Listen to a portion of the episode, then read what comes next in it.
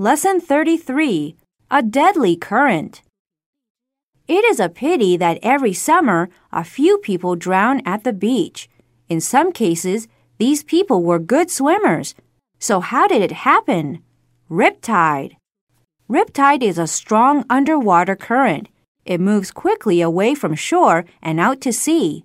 It appears suddenly and pulls its victim under and far offshore.